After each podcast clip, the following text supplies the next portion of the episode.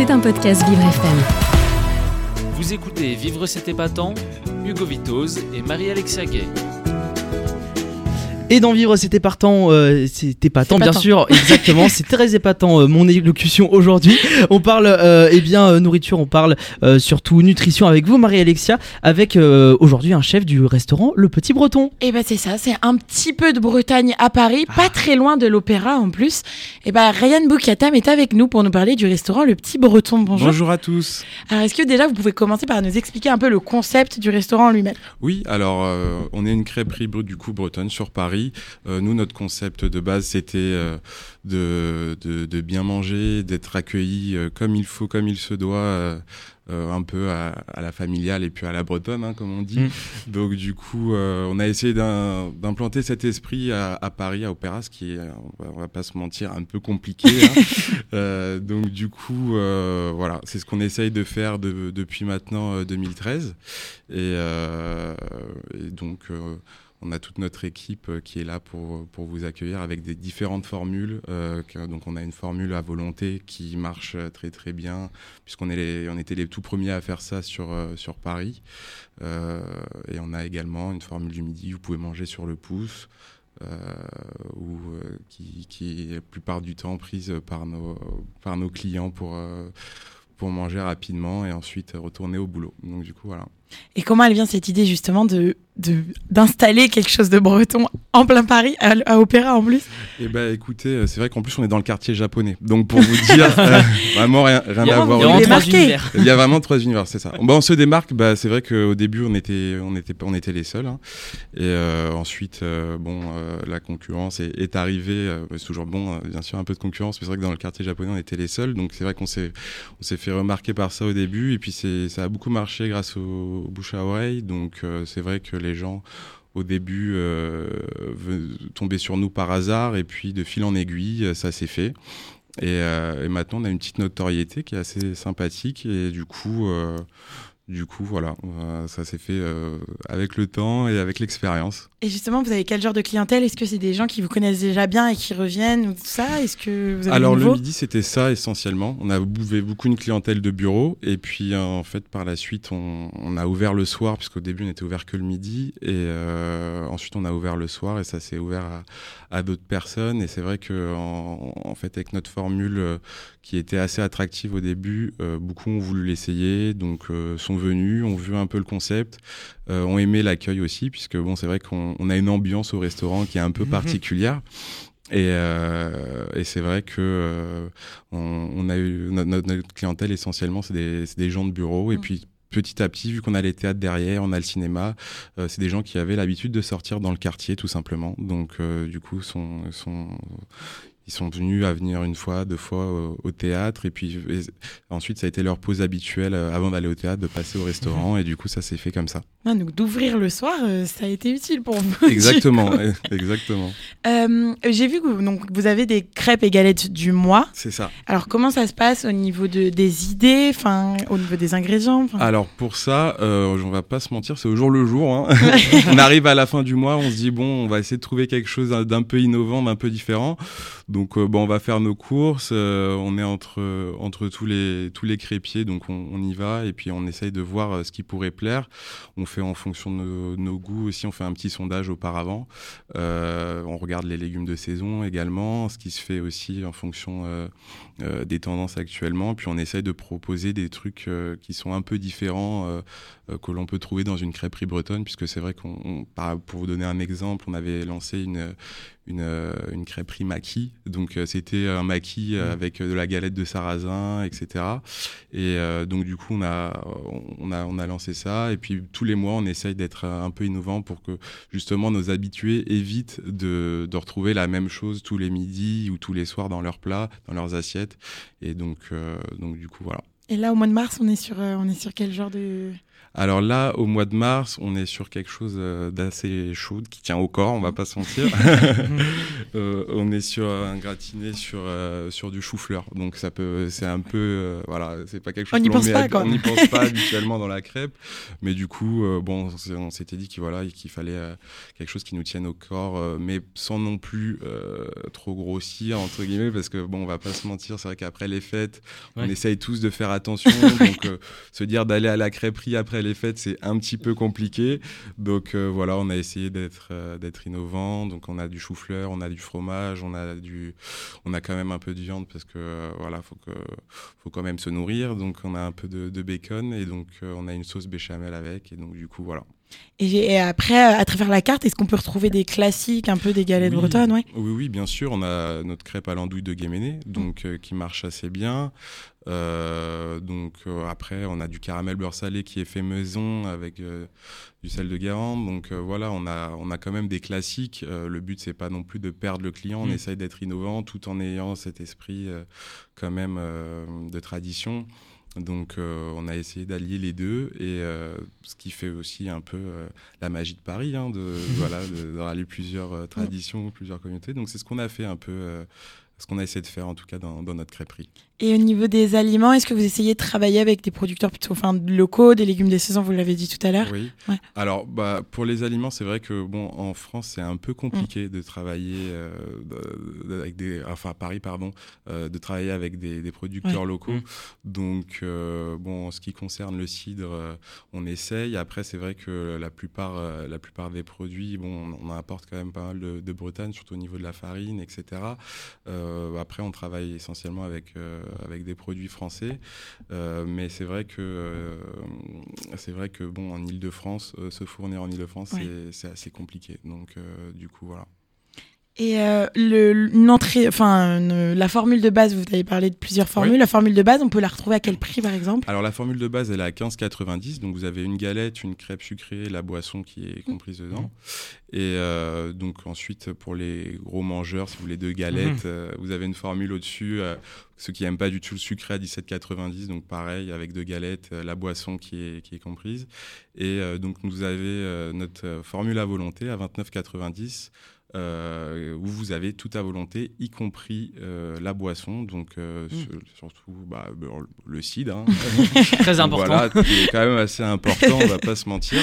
Donc euh, vous avez tout ça et euh, c'est vrai que euh, bon le midi essentiellement, vu que les gens n'ont pas trop le temps, se base sur la formule du midi, donc ils essayent de, de, de faire un peu attention et du coup euh, du coup voilà. Même pour un brunch, ça peut, ça peut fonctionner aussi. Oui oui pour un brunch. Alors pour l'instant on n'est pas ouvert le matin, euh, enfin le samedi et dimanche Mm. midi. Puisque bon, c'est vrai qu'ouvrir un établissement 7 sur 7, C'est compliqué. c'est- Oui. c'est- c'est c'est compliqué. Euh, et donc, euh, au niveau des horaires, bon, pour l'instant, on essaye déjà de- d'ouvrir correctement euh, euh, sur, sur ces périodes-là. Et bon, par la suite, ça sera quelque chose qu'on qu'on voudrait faire, bien sûr. Donc, euh, ça, ça- ça- ça pourrait être très sympa. Et est-ce qu'il existe une recette vraiment emblématique du, de Le Petit Breton? Une recette emblématique, je- ce serait dommage que je vous la donne. Après, Ouais. je vais faire comment pour fonctionner, moi, de mon côté? Il n'y a pas un classique un- Euh, bah, c'est vrai que Votre la, alors la plupart du temps, on, on, nous félicite sur notre caramel maison. C'est vrai Mm. Que bah, c'est une recette euh, qu'on qu'on a apprise, euh, qu'on qu'on- a, qu'on a faite il y a pas euh, peut-être deux trois ans après l'ouverture du restaurant. Et c'est vrai que c'était quelque chose, euh, c'est quelque chose qui est assez important à faire et qui Mm. se fait. Bon, il n'y a pas concrètement, il n'y a pas d'ingrédients. Euh, Enfin, il y a des ingrédients précis, mais au niveau des quantités, c'est plutôt à l'œil. euh, à l'œil et au feeling. Donc, euh, pour la reproduire, voilà, c'est un peu compliqué. C'est pour ça que ça marche. Même quand on forme nos crépiers, c'est vrai qu'on on leur met du temps avant de leur laisser la préparation du caramel. donc, euh, donc, du coup, voilà. Mais voilà, je pense que le caramel beurre salé maison, c'est ce qu'on ce qu'on fait de mieux et ce que je recommande en tout cas en, en petit sucré. On y pensera. Et est-ce que vous pouvez nous rappeler euh, où est-ce qu'on peut vous retrouver? Alors, vous pouvez nous retrouver euh, sur les réseaux sociaux. On est sur euh, Instagram, Facebook, donc le petit breton, crêperie Paris, et également vous allez sur TripAdvisor, les plateformes voilà, en général de, de restauration. Et donc nous, on est situé au 12 rue de Port-Mahon, dans le deuxième à Paris, donc pas loin de la place de l'Opéra. Et voilà, si vous voulez vivre d'amour et de crêpes, je vous invite à nous rejoindre quand vous voulez. Ah, moi, je signe direct. Moi, je n'hésiterai pas à faire un tour, moi, personnellement. Vous avez convaincu, Hugo. Ah, moi, déjà, caramel beurre salé, c'est signé. Je, prends ce, je pense que je prendrai ça directement. Bah, Merci beaucoup, euh, Marie, vous restez avec nous. Merci beaucoup, Ryan Boukatem euh, du restaurant Le Petit Breton, qu'on vous retrouve dans le deuxième arrondissement, euh, place de l'Opéra. Vous écoutez Vivre cet épatant, Hugo Vitoz et Marie-Alexia Gay. Marie-Alexia, chaque vendredi, pour, prendre bien soin de nous, on parle de films qui font du bien au moral. Et en plus, c'est une série de films que vous connaissez bien, les, films Ghibli, comme on dit. Et oui, quoi de mieux que de se plonger pour ça dans, dans un univers un peu enfantin et sublime du réalisateur Hayao Miyazaki, le maître de l'animation japonaise à mes yeux. Et aujourd'hui, on va particulièrement s'intéresser au film Le Château ambulant, sorti en 2004. Alors dans le cinéma d'Hayao Miyazaki, Le Château ambulant se range dans la catégorie de films ambitieux, fantastiques, ostentatoires, qui déploient un univers vraiment foisonnant et des thématiques graves à la manière d'une princesse Mononoke ou d'un château dans le ciel pour ne citer que. Qui ont été également réalisés par euh, Miyazaki, également. Et alors, ça raconte quoi du coup l'histoire du château ambulant? Alors l'histoire est assez simple, hein. tout commence avec Sophie. Alors Sophie, c'est une jeune fille qui à la mort de son père récupère la boutique de chapelier familial. Alors qu'elle se promène en ville, elle fait la connaissance d'un magicien, Aoru, plutôt beau garçon mais au faible caractère. Mais voilà, alors on a une sorcière qui les observe et pense que la jeune fille est tombée amoureuse d'Auru et décide de lui jeter un sort pour la transformer en une vieille femme de 90 ans. Bien évidemment, l'héroïne panique et s'enfuit dans la nature. Et dans sa course, elle tombe sur un château un peu bizarre et décide d'y entrer sans savoir qu'en fait, c'est le repère d'Auru, le magicien rencontré un peu plus tôt. Alors complètement changée et méconnaissable, Sophie fait tout pour se faire engager comme femme de ménage. Dynamique et mystérieuse, notre petite chapelière va redonner vie à cette vieille bâtisse. Et grâce à sa volonté et à son courage, son destin va de nouveau basculer. Et là, une histoire incroyable, délirante et pleine de rebondissements commence, mais je refuse de vous en raconter plus afin de laisser instinct intacte votre curiosité. Et moi, je suppose que vous avez aimé ce film. Je, sais même pas pourquoi je vous pose cette question. moi, j'en suis complètement fan, Hugo. Et pour la petite anecdote, je l'ai même tatoué sur mon bras avec ah d'autres euh, de Miyazaki. Carrément, jusque-là. Ah oui, jusque-là. On est vraiment fan à fond. Hein.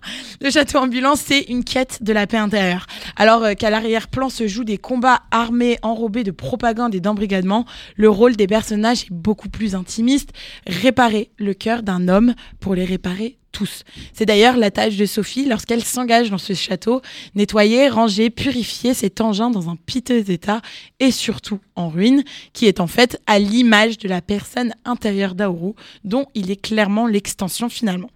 Et d'ailleurs, tout comme son propriétaire, le château peut s'amuser à prendre toutes les positions géographiques qu'il souhaite, peut même changer d'apparence, allant de la petite cabane portuaire à une maison de riche donnant sur le palais royal, en passant à un château volant dont le ciel rouge surplombant les champs de bataille, ou encore la cabane d'enfance perdue dans les plaines. Mais vous vous en doutez, Hugo, il n'existe qu'une seule vraie porte, et celle-ci se cache bien évidemment au milieu de la brume des landes silencieuses, comme si finalement le cœur d'Aoru, à l'image de la vraie localisation du château, devait rester introuvable et surtout inaccessible, comme si tous ces sortilèges étaient autant de verrous autour de son âme à lui. Bon justement, alors pourquoi on doit voir ce film à Alors déjà, il faut le voir parce que le château ambulance, c'est clairement un chef-d'œuvre de l'animation porté par la magie de l'univers créé par Hayao Miyazaki. Les paysages, les personnages, les créatures fantastiques sont d'une beauté folle et pour ne pas changer, et l'histoire mêle aventure, romance, réflexion sur la nature humaine avec une très grande intelligence. Et justement, le film aborde des thèmes universels comme la transformation, la quête de soi, la solitude, la peur de vieillir, même la guerre qui touche petits et grands. Et surtout, les personnages, bah, ils sont attachants. Et surtout Sophie, une héroïne courageuse, déterminée malgré les, les obstacles qui se dressent devant elle. D'ailleurs, c'est peut-être l'une des héroïnes miyazakiennes la plus touchante, parce que aussi l'une des plus complexes et écrites de son univers. Sa psychologie est réellement mise à l'épreuve. Son évolution est clairement significative. Son caractère, parfois un peu de cochon, on va pas se mentir, fait d'elle un personnage drôle et attachant. Et spectateur est toujours au plus proche de ses méditations et questionnements mais surtout Hayao Miyazaki, pour l'unique fois de sa carrière peut-être, donne, euh, raconte la guerre avec un dénouement optimiste, tout en affrontant malgré tout de nombreuses réalités que l'utopie pacifiste ne peut pas oublier. Et Le Château ambulant, c'est à mon sens son film le plus équilibré et contrasté dans son éternelle mise en image de la lutte entre le bien et le mal. Quelle belle métaphore pour bien résumer le, beau, hein. le château ambulant. c'est vrai beau. qu'on a entendu beaucoup parler des noms des films de Miyazaki, mais moi ça c'est le cas, on a entendu beaucoup Ouais. parler de ces noms-là, mais je les ai jamais euh, vus ou même peu vus, et ils sont euh, bah, tous disponibles sur Netflix. Ils sont plus. tous disponibles sur Netflix, ils les ont mis là il y a, il y a un an même pas, et euh, c'est incroyable. Faut les voir. Il faut les voir, il faut absolument les voir. Exactement. Merci beaucoup Marie-Alexia. Avec plaisir. C'était un podcast Vivre FM. Si vous avez apprécié ce programme, n'hésitez pas à vous abonner.